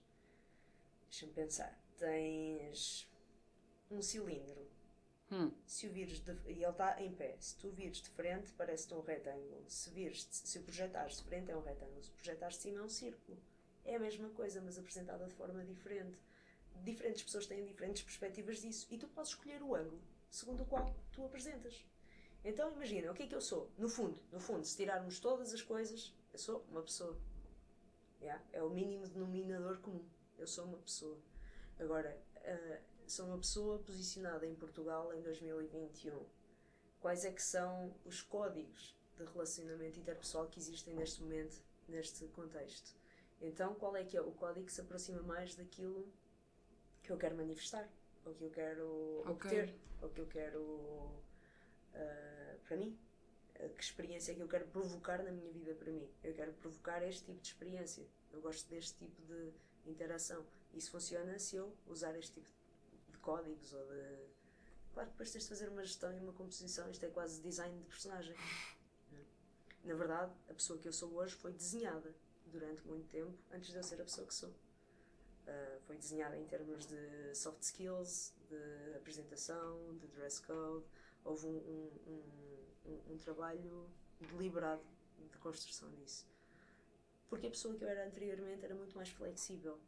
Tinha muito menos preocupação em agradar ou em adequar-se ou em encaixar-se. Mas também tinha a resistência natural que isso provoca. Ou seja, a- havia um nicho ou um pequeno grupo onde a minha mensagem era completamente assimilada à primeira, porque eram pessoas que partilhavam os meus códigos, mas quando eu saía para o mundo em geral e, estava com pessoas muito mais distantes dessa realidade, a minha dificuldade de comunicação era enorme. Eu não me encaixava, eu não conseguia falar com pessoas normais, não conseguia lidar com pessoas normais porque vinha de, assim, normais que, que estão dentro de todas as normas uh, que fazem a vida delas ser normal. Um, ou seja, isso levou-me a procurar se eu também quero ter um impacto no mundo, eu tenho de conseguir falar com a maioria. E para falar com a maioria, tenho de perceber os códigos da maioria. E tenho de perceber aquilo que possam não negociar com a maioria. Então, o que é que eu posso negociar com a maioria? Posso explicar pontos de vista, posso demonstrar pontos de vista, posso ser um ponto de vista. Uhum. E hum, a questão é que a minha identidade não, não deixa de ser não binário. Eu não deixo de ter uma complexidade uh, enorme a nível da forma como me sinto, dos cenários que consigo projetar, da versatilidade uh, de performances que consigo ter mas neste momento, neste contexto, aquilo que simplifica e facilita a minha vida é eh, eh, ter uma versão mais 0.3 megapixels. Ok. Porque é o que as pessoas estão preparadas para ler. É? Se tu tiveres um telemóvel daqueles a teclas e a te mandar uma imagem da XPTO, tipo, guess what? Uh, não vais conseguir decifrá-la convenientemente. Não vais conseguir fazer zoom e ver aquelas pessoas que estão ali ao fundo. Nada disso. E então eu, eu adequo-me ao suporte uh, okay. ao dispositivo de leitura que são as pessoas neste momento. Um, não acho que isso me retire nada, pelo contrário, acho que isso me acrescenta plasticidade. Um, mas qual era a tua pergunta mesmo? Nunca tiveste essa? Se não, era do eles, eles, elas, Ei, do é, they, them. Pá, dá tanto trabalho que eu não desejo isso para mim neste momento da vida. Ok, mas que justo. Já experimentei mais ou menos. Estou Na entrevista que eu dei a Júlia Pinheiro em 2015, nós falámos sobre isso. Sim, vamos criar um novo sistema de linguagem, sim, há, mas uh, temos de ser realistas. Tipo, há um longo caminho a é percorrer. Exatamente. Neste momento é mais realista usar o sistema de linguagem que temos. Eh, não é? Quando tu lês um livro e fala de uma personagem que não dá. Uh, por exemplo, livros traduzidos. João entrou na sala. Não usas pronome nenhum. João entrou na sala. Ok, isso é neutro. Independentemente do nome que está a seguir, não há, não há uma. Uh, isso pode ser usado na linguagem também. Se é um bocadinho rebelde e revolucionário, é ser um bocadinho estranho ao início, se as pessoas vão ficar tipo, estás a ensaiar para alguma peça de teatro, ou vais ler, vais, vais gravar um e-book. Uh, sim, mas acho que muito subtilmente se pode fazer pequenos ajustes uhum. que já fazem ah, muita diferença. É tipo, quando tu tens uma lâmpada fundida, tu não trocas a casa, tu trocas a lâmpada. E então em vez de. Eu não sou tão radical, eu não vou tão à raiz, não vou tão ao. Temos de transformar a sociedade toda desde o. Não, temos de ir questionando. Porquê é que a sociedade está neste momento? Desta forma, o, quais é que foram as dinâmicas que a trouxeram aqui? Porquê é que essas dinâmicas surgiram em primeiro lugar? Quem é que tinha interesse em manter as coisas assim? E de que forma é que isso nos continua ou não a beneficiar? De que forma ou não é que nos continua a beneficiar? Dizer, ah, não sei o que, as maricas a uma criança de 8 anos de que forma é que isso beneficia? A sério. Tipo, não beneficia. Então não digas isso dessa forma. Pergunta: quê? Tens medo? Vai com medo na mesma, ok? Mas a própria transformação das, das expectativas. Uhum. Porque se antes, ok, o pastor era o chefe, aliás, o chefe de família era pastor e tinha de demonstrar uma agressividade para proteger o território dos outros pastores ou dos forasteiros para assegurar o mantimento da família, whatever se era se a pessoa que tinha mais porte físico para fazer o trabalho agrícola que era necessário para sustentar a família calhava que era um homem. Isso não tem de ser genérico. Uh, e não tem de ser propagado como se fosse mutuamente exclusivo. Só homens é que podem ser pastores, só homens é que são o sustento da família. Não. E, e se tu neste momento já não tens de proteger um rebanho através da tua agressividade que demonstras para com os forasteiros, não sei o quê, então porquê é que vais continuar a ter essa atitude? No teu dia a dia. Sais à noite, bebes um copo, mas estás a meter com quem? Como se estivesses tipo, a defender o teu, uh, o teu pasto, estás a ver? yeah. A questão é de que forma é que isso ainda hoje te beneficia. Só que isto há um livro muito bom que, que questiona todos estes, uh, estes conceitos transmitidos de geração em geração, que se chama Outliers. E que termina como o teu contexto sociocultural te molda de forma a manter comportamentos que já não te são necessários neste momento. Uh, a questão é quando tu começas a, a questionar, começas a desconstruir. E quando começas a desconstruir, podes brincar mais com as coisas, podes flexibilizar as Podes regras. voltar a construir. Yeah. E é muito mais fixe tu poderes criar regras, ou adaptá-las, ou modificá-las de forma a chegares ao resultado do que tu queres, de continuar só a repetir o que foi feito. Há aquela história que eu conto imensas vezes de uma criança que questionou porque é que a mãe cortava sempre as extremidades do peixe para cozinhar. E a mãe diz: pá, a minha mãe ensinou-me assim. Ah, ele vai à avó. Oh, avó, então mas porquê é que a mãe corta as extremidades do peixe? Ela disse que tu fazias assim, porquê é que fazias assim? Ah, a minha mãe também fazia assim, olha, foi assim que eu aprendi. E o miúdo vai à bisavó e pergunta, então mas a bisavó, porquê é que tu cortavas as extremidades do peixe para o cozinhar? Eh, Tanto a avó como a mãe fazem isso, porquê é que tu fazias isso? É, Ah, filho, isso era só porque a panela era pequena. e a questão é que se nós não questionamos, continuamos a repetir coisas que já não, tipo, fazem sentido. já não fazem Sim. sentido. Yeah? É verdade. Então é necessário nós coletivamente irmos exercitando este músculo Uhum. de perguntar mas porquê? Mas porquê e para quê? Para que é que eu tenho de me vestir dessa forma? Para que é que eu tenho de me juntar com uma pessoa que tem essas características físicas? Para quê? É porque tu queres que eu tenha filhos? Então, mas. Para voltar. quando- É, Mas desde quando é que tu decides se eu quero ter filhos? E desconstruir isto. Uhum. Queres que eu tenha filhos porquê? Porque achas que a população vai acabar? Então, pera, vamos ver factos. A população está a acabar no mundo ou só precisa Não. de ser redistribuída? A população, na verdade, está demasiado. Há demasiada população no mundo, portanto. Ok, mas não está bem distribuída. Imagina, em Portugal ainda se continua a dizer ai, tem de se reproduzir, senão o interior. Malta, vão ali ao lado, por favor, e Eu não estou a vejam. dizer para as pessoas não se reproduzirem, eu estou a, a incitar é o questionamento, porque ah, se, não, se não fazemos este exercício de olhar para os factos e de perceber a lógica dos factos, continuamos a ir por emoções de preservação, de, Segurança. há, de, de padrões que nos são confortáveis Uhum. e familiares, mas que podem já não ter um propósito hoje. E Tenho outra questão. a- Desculpa, tenho bem questões. Ok, vou tentar dizer isto se- sem ser mal interpretada porque eu não sei como é que é de dizer isto. Então, a minha questão é: vamos, vamos, vamos tu sentes-te confortável com o eles? Eu eu quero-me centrar nesta parte. Não, eu não. Pá, neste momento é ofensivo para mim que usem pronomes neutros ou que tentem. Ok, Neste momento, para mim, é ofensivo que me façam isso. Para já, porque me tira do armário às vezes quando eu não quero. Eu estou num contexto público, imagina, estou a sair à noite com um grupo de estudantes, eu não sei se metade deles são neonazis, eu não sei com quem é que eu estou. E eu não preciso estar a ser exposta dessa forma. Eu prefiro que as pessoas não compreendam, mas que percebam, ah, este puto é assim um bocado pequeno, um bocado esquisito, mas olha, é fixe, está aqui a falar connosco. O, às vezes o ignorance is bliss, não é? yeah, ignorance is a sim. bliss. Sim, sim. Eu não preciso estar a trazer essas questões para o meu dia a dia. E, Ok. e a questão é, claro que é importante no dia a dia termos cuidado com estas coisas, claro que é importante, ahm, mas ah, neste momento não.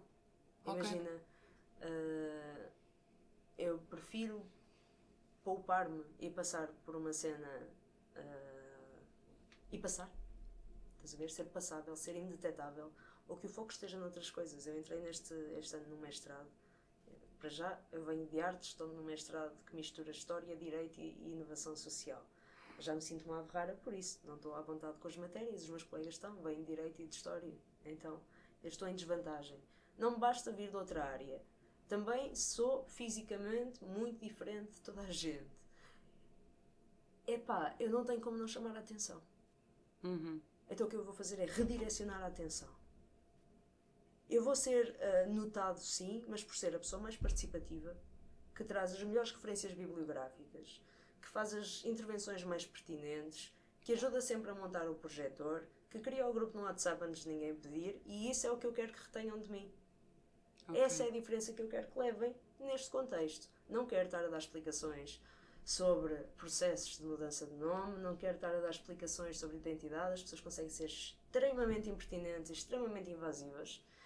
E uh, se neste momento, neste contexto, alguém chega e tenta usar um pronome diferente comigo do que aquele que é normativo, isso vai estar a chamar a atenção para coisas que eu não quero. Ok, faz sentido. Yeah. Uh, quando eu fazia isso, imagina, quando Uh, numa primeira abordagem eu explicava às pessoas: Ah, não sou um homem nem uma mulher. As pessoas sentiam-se à vontade para, no primeiro impacto, tipo nos primeiros 30 segundos de conversa, perguntar: Então, mas tens uma pila ou uma. Nossa! Porque eu estou a abrir uma porta. Estou okay. a pô-las uh, à vontade para debater um assunto que neste momento não é pertinente. E tens várias formas de responder. Então, e tu? que cor é que é? De que tamanho é que é? Como é que funciona? Já agora? Ou então, mas quê? Estás interessado em interagir de alguma forma que, que eu não esteja a perceber? Para precisares de saber como é que é? Tipo, fala-me dos teus planos então, a que horas, aonde? Porque se não é relevante para a conversa, porque é que estamos a trazer isso agora? Uhum. É, ou seja, been there, done that, uh, mas é como teres um bug no telemóvel. É como teres sempre de estar a trazer uma questão para a mesa. Que neste momento não é pertinente. E que além disso as pessoas não estão preparadas para. Se for daqueles pop-ups tipo vão e voltam uh, em menos de um segundo, ok, mas não é. É uma cena que fica ali aberta e que fica a distrair e que fica a absorver energia e depois a insegurança das pessoas. O que é que isso despoltava nas pessoas? Eu dizer, olha, não sou, uh, não sou um homem nem uma mulher. Ok, é verdade, tipo, é verdade. Uh, sou outra coisa, está-se bem. Mas as pessoas ficavam tipo, eia, agora tenho de respeitar e não sei como. Ai, mas como é que. Ah, ou seja, acabava por causar tanto desconforto nas pessoas que me queriam respeitar e que não sabiam como, que era como se lhes estivesse a exigir que elas já falassem francês à partida. Percebes? E, e, isso não é nada fixe. Não é nada fixe eu, eu, eu chegar ao pé de ti e exigir que tu saibas tanto daquilo que eu estou a falar como eu. E esperar que. Por isso, quando eu falo do não quero que as pessoas se enganem, é quando eu já estou a fazer uma cedência para falar a língua delas. Ok. okay. Quando eu estou a falar a tua língua, eu espero que tu a uses de forma correta. Agora, se eu chego e espero que tu uses uma língua que não é a tua, aí, claro, exige muito mais paciência, flexibilidade, jogo de cintura, nananã, nananã. Pá, quem tiver, força. Eu acho que isso vai demorar, a chegarmos ao ponto em que toda a gente está preparada para fazer isso com facilidade e tipo, eu chego, tu dizes-me isso, eu interpreto e de repente estamos a ter uma conversa super fluida sobre pop e rock uh, do que do que não conseguir falar contigo sobre pop e rock. E pior, tu estás super nervosa sobre uh, se estás a ser ofensiva comigo ou não. Porque isso é uma caca. Tipo... Sim, e a pessoa fica muito mais desconfortável. A verdade é que como há muitas pessoas que incutem isso, que ok, tu tens de fazer isto bem, não falo da linguagem ele, ela, falo sim, da sim. linguagem da linguagem neutra. Neutra, aqueles pontos específicos, ele, o X, uhum, o arroba, uhum. etc. Um, como há tantas pessoas que por vezes são agressivas a quererem que tu fales dessa forma à primeira, uhum. acho que as pessoas começaram a ficar ainda mais desconfortáveis. Uhum. Sun Tzu diz: escolhe as tuas batalhas. Faz todo sentido. A minha batalha neste momento é ser uma pessoa trans bem sucedida, tanto num contexto nacional como internacional, para, não, para a próxima geração não passar pelo que eu passei, que é não ter referências. E pensar, ah, sou trans, o que sobra para mim é a prostituição ou. Uh, não quero isso. Então, a minha batalha neste momento não é discutir linguagem no meu dia a dia. Claro que pontualmente, em contextos específicos, neste momento, isto é um contexto particular para isso e eu predispus-me. Eu predispus-me. Não foi alguém que teve a expectativa, anda a educar-nos. Ou então, mas educa-me. Uh, não, não, educa-te tu, vai para casa, Google. Queres que eu te diga o que é que vais pesquisar no Google? Procura isto, isto, isto. Mas desampara uma loja, não sou eu. Não, não tenho essa obrigação. Uh, Agora, não é? É como tu seres portuguesa, estás no, no estrangeiro e toda a gente estar a perguntar então, mas explica-me a geografia de Portugal. Ou, mas então, como é que se diz bom dia? e tu tipo, mano, mas eu quero falar contigo é sobre o que é que vamos jantar hoje. Ai não, mas explica-me primeiro para perceber, para eu perceber, tu és portuguesa, tenho de perceber-te. Não é? ah, não queres. As pessoas têm formas de se educar. Tu existem adaptas contextos para também. É essa, assim. Ok. A questão aqui é que ah, as batalhas, neste momento, a minha batalha não é ah, estar a, a forçar pessoas a chegar a um ponto tão longe do ponto onde elas estão neste momento. É pitch, space e atitude. O que é que eu posso controlar? O que é que eu posso controlar? Quem é que eu estou a ser no mundo?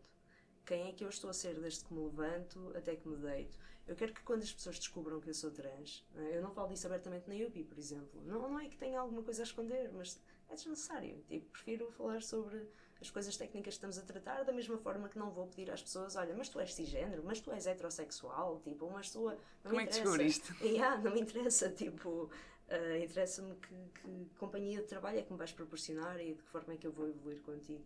Mas eu prefiro que quando as pessoas descubram porque eu lhes disse ou não, ou porque preferencialmente que não tenha sido a dizer-lhes, mas elas a chegarem a essa conclusão, a terem descoberto, que percebam, ah, então isto é que é uma pessoa trans.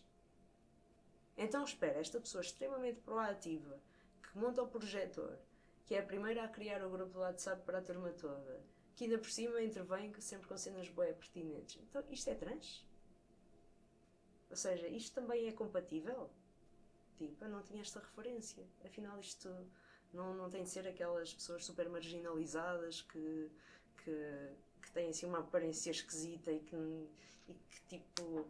eh, Eu demorei anos em- a identificar-me com a palavra trans porque as referências que eu tinha eram de transformações extremas. Uhum. Eu tinha pesadelos, tipo, em que me nascia barba rija. Eu pensava, não, então não sou trans, não, não quero ser isso. Mas quando, quando descobri, por exemplo, a palavra não binário, quando estive no Canadá e aparecia um, um- um formulário de avaliação de um festival de cinema e perguntavam com que género é que se identifica? Homem, mulher, outro, prefiro não dizer. Uau! Que é isto? Eu nos questionários em Portugal não consigo passar da primeira pergunta. Homem ou mulher? Ah, não consigo preencher o resto porque não consigo passar daqui. Tipo, estás-te a referir ao quê? Estás-te a referir ao meu BI? Estás-te a referir à minha personalidade? Estás-te a, estás-te a referir a quê? Então, quando descobri uma palavra que era abrangente o suficiente, ou uma expressão que era abrangente o suficiente para eu poder existir numa transgressão, transgressão, um- uma travessia de uma coisa para outra, é transversal. A minha identidade é transversal, atravessa as noções que estão instituídas. Então, quando eu percebi que dentro disso havia uma noção transversal, mas que era mais abrangente e que me permitia não ter de passar de uma ponta do interruptor para a outra ponta do Uhum. interruptor, mas ficar numa zona mais confortável, não é? Eu, eu, eu posso ser um bacana e não ser um bacano e não ser um homem. Era como estavas a dizer no início, é uma mesa de mistura, tens os sliders, tens as knobs, não é? Yeah. Sim. Para toda a gente que queira pesquisar um bocadinho mais sobre isto, ah, existe um- uma figura na internet chamada Genderbread Person, que é o desenho de uma figura humana, assim, estilizada, é mais tipo um biscoito de gengibre, ah, que explica que entre as nossas pernas está o nosso sexo, assim, de uma forma extremamente resumida, claro que é uma combinação de fatores, cromossomas, mas não sei o quê, ah, mas que, ou seja, o sexo é físico, o Género. género está na tua cabeça, é a tua interpretação, tanto da tua vivência corporal, mas também como da forma como tu usas a tua. Eh, como tu te posicionas dentro dos padrões instituídos. Tens a expressão de género, que é como é que tu expressas essa tua identidade através de roupas, posturas, vocabulário, ahm, soft skills, como é que tu te moldas e tens a orientação do teu coração. Ou seja, a orientação não tem nada a ver com a identidade, tem a ver com as outras pessoas com quem tu queres estar. Sei lá, Netflix and chill, ou ler um livro, ou dar a mão, ou todas as configurações que isso pode ter. Até porque a atração romântica e a atração sexual, a atração sexual podem ser Diferentes. diferentes. Eu posso atrair-me, por exemplo, no meu caso eu sou pansexual e heterorromântico. Quer dizer que sexualmente sou omnívoro, tipo, é maior de 18 anos, mexe, ah, consente, fixe. Ah, Atrai-me, claro, isso, isso é, é, é pré-requisito. Mas, por exemplo, sou heterorromântico. Eu tendencialmente, predominantemente, tipo 90 e muito por cento das minhas paixões ou da minha atração romântica incide sobre pessoas dentro do espectro da expressão feminina. Expressão ou identidade. Expressão e ou identidade. Ou seja, se eu estiver com uma pessoa do espectro oposto, tipo, podemos fazer coisas giras, mas eu não vou querer escrever-te cartas ou adormecer junto a ti todas as noites ou declarar-me a ti sob a luz da lua. Tipo, não vai acontecer.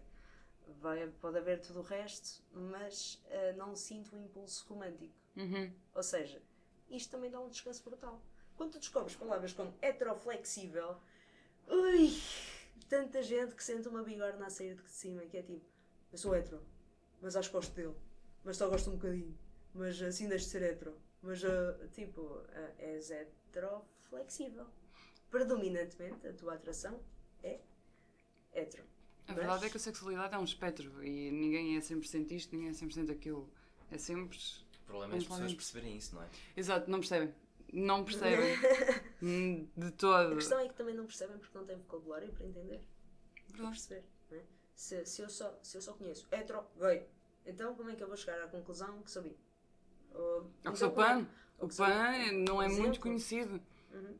Por exemplo, não é? Uh, a, a pansexualidade uh, refere-se à, à atração indiferente ao género da, ou ao sexo da- das pessoas. Ou seja, vai tudo, desde que vá. Uh, mas também tem um- um- uma pequena. Ou seja, reconhece as identidades não binárias dentro, dentro do saco. Ou seja, quando falamos em bissexualidade, apesar de também ser um sinónimo de pansexualidade, a própria palavra está mais restrita às noções convencionais. Homem e mulher. Yeah. Uh, a pansexualidade dá um passinho à frente e é tipo, sim, mas. uh, As pessoas não binárias, género fluido, etc., também estão incluídas. yeah, yeah. Ou seja, qualquer pessoa, Exatamente. desde que cumpra os requisitos que foram estabelecidos.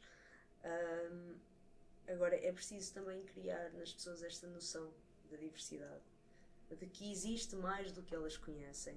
Porque se tu só conheces Coimbra, Lisboa, como é que vais ao Porto? Não vejo. né? Se, só conheces- se, na tua, se no teu imaginário só existe Coimbra e Lisboa, eh, e se nunca passaste por uma placa que diz Porto, como é que sabes que o Porto existe e que se calhar até vais curtir o lá? Agora, o, o conselho que eu dou às pessoas é eh, abram-se à experiência, no sentido de permitam-se sentir aquilo que sentem, desde que não estejam a ofender ninguém, a infringir direitos humanos ou a, a Desrespeitar. a desrespeitar, por exemplo, seres que não tenham capacidade de consentir coisas. Ou seja, dentro de tudo o que é são seguro e consensual, permitam-se desconstruir essas caixinhas. Porque não é? quantas vezes é que tu dás a mão a uma pessoa e é mais intenso do que fazer sexy? Então onde é que está a linha da intimidade? Onde é que está a linha da fruição? Onde é que está a linha da conexão? Ah, o, que é que, o que é que determina que dares a mão a essa pessoa vai ser assim a melhor cena de sempre e que te vai dar um hype tipo. pff, são os genitais dela? Não, isso não entra na equação. Estás só a dar a mão. Estás só a dar a mão. Ou seja, o que determina é se a pessoa tem mão macia, se, se tipo. Se é quentinha, se é fria. A César o que é de César. Ou seja, nos momentos em que as coisas são importantes, é necessário reconhecer as coisas. No momento em que as coisas não são importantes, elas não precisam estar ao barulho. E no fundo é só isto. Ah, existe tudo isto. Dentro de tudo isto, o que é que me é necessário neste momento para este propósito? O que é que não me é necessário neste momento para este propósito? Quando tu sais à noite, como é que sabes? Como é que fazes para saber? Tipo, olha, deixa-me só baixar as calças para perceber se a tua configuração genital corresponde ou não à expectativa que eu tenho sobre aquilo que eu imagino que tu tenhas. Mas em função de quê? Em função de quê? Tu estás neste momento já a pensar se te podes reproduzir com aquela pessoa? Epá, é que achei tão gira, quero ter bebés. Tipo, Logo, instantaneamente. ou há todo um monte de coisas que podemos fazer independentemente disso. né? Ou deixa-me cá perceber se posso ou não sentir-me atraído, porque senão, se isso não bater com a minha expectativa, a minha sexualidade está em causa. E depois eu fico confuso. E depois eu fico confuso. Tadinho. Yeah. Ah, pronto. Bem-vindo ao clube. a questão é, é um bocado flexibilizar isso, não é? Hum, as pessoas perceberem que, hum, que quando tu te apaixonas, tu apaixonas-te por um conjunto. Apaixonas-te pela pessoa. Apaixonas-te pela pessoa que pode ou não ter um hardware, whatever, ou não. Uh, mas que pode despoltar-te e, e, e tocar-te em todos os sentidos também. E que pode despertar-te uma fruição, uma intimidade, uma, uh, um envolvimento que, que não é cingido a isso. Uh, se fosse em função da reprodução, imagina uh, um contexto hiper heterossexual, tipo super. Uh, eu saio à noite contigo e a primeira pergunta que eu te faço é: então, mas és fértil? Isso é reduzir a mulher também a única mulher exclusivamente. A mulher é o homem. Sim, sim. É? Eu vou ter com bacana e pergunto: então, mas que és fértil? Tipo, podes engravidar-me ou descarte já? Exato. Sim. Isso é isso simplesmente reduzir a mulher e o homem a um sistema reprodutor. Uhum. Ponto. Não Ou és sexual. mais nada. E se formos ao contrário, olha, mas que és impotente, então não, não quero. Então, mas não podes aprender outras coisas? Podes aprender outras coisas. Tipo, Sim. há muitas formas de fazer muitas coisas. Ah, é preciso ser criativo. Ah, mas efetivamente não é assim que nós lidamos, não é? Se calhar 90% do tempo da tua vida que tu vais partilhar com alguém numa relação vai ser a lidar com coisas como olha, o que é que vamos comprar no supermercado, ou olha, vamos ter de ir almoçar com a tua família amanhã, ou o que é que eu vou vestir no casamento para a semana. Ou seja, são coisas em que isso tem um, um papel secundário, ou terciário, ou quadriário, mas que não é, não é o fulcral. E a sociedade está um bocadinho moldada por, eh, por essa formatação. Culpa da Disney também. Verdade, sim, senhora. A cena do amor romântico e do amor sexual e tudo serem uma e só. Estarem tudo coisa. conectado, exatamente. E a questão da monogamia também. Ou a questão da. Nem é da monogamia. Tipo. Há, há relações monogâmicas espetaculares, não, não, não é isso. A questão é a mononormatividade, que é toda a gente partir do suposto que tu vais estar com uma e só uma pessoa para o resto da tua vida, que não podes sentir ou manifestar qualquer tipo de atração por outras pessoas. Depois de já estás nessa. Depois já estás Exatamente. nessa relação, não é? É tipo, olha, Beatriz, agora que namoramos, eh, eu sou a tua única fonte de prazer, está bem? Paras de fumar, paras de beber café, paras de comer chocolate, eu sou a tua- a tua única fonte de prazer. E livra-te, olhares para uma revista e te sentires, tipo, de libertares endorfinas por veres uma cara bonita. Porque eu sou a única cara bonita que tu podes ver e sou a tua única fonte de endorfinas. Não, não, não. Ok, se, eu decido que tu és a companhia que para mim faz sentido que se mantenha ao longo da minha vida e que eu vou alterar os meus planos para que os nossos planos coincidam e que eu possa ter a tua companhia mais perto, sempre, brutal. Se eu além disso quiser descartar todas as possibilidades de ter outras companhias, brutal. Mas ah, eu não deixo Não é a de- única opção. eu não, para já eu não deixo de sentir coisas. Uh, depois eu não.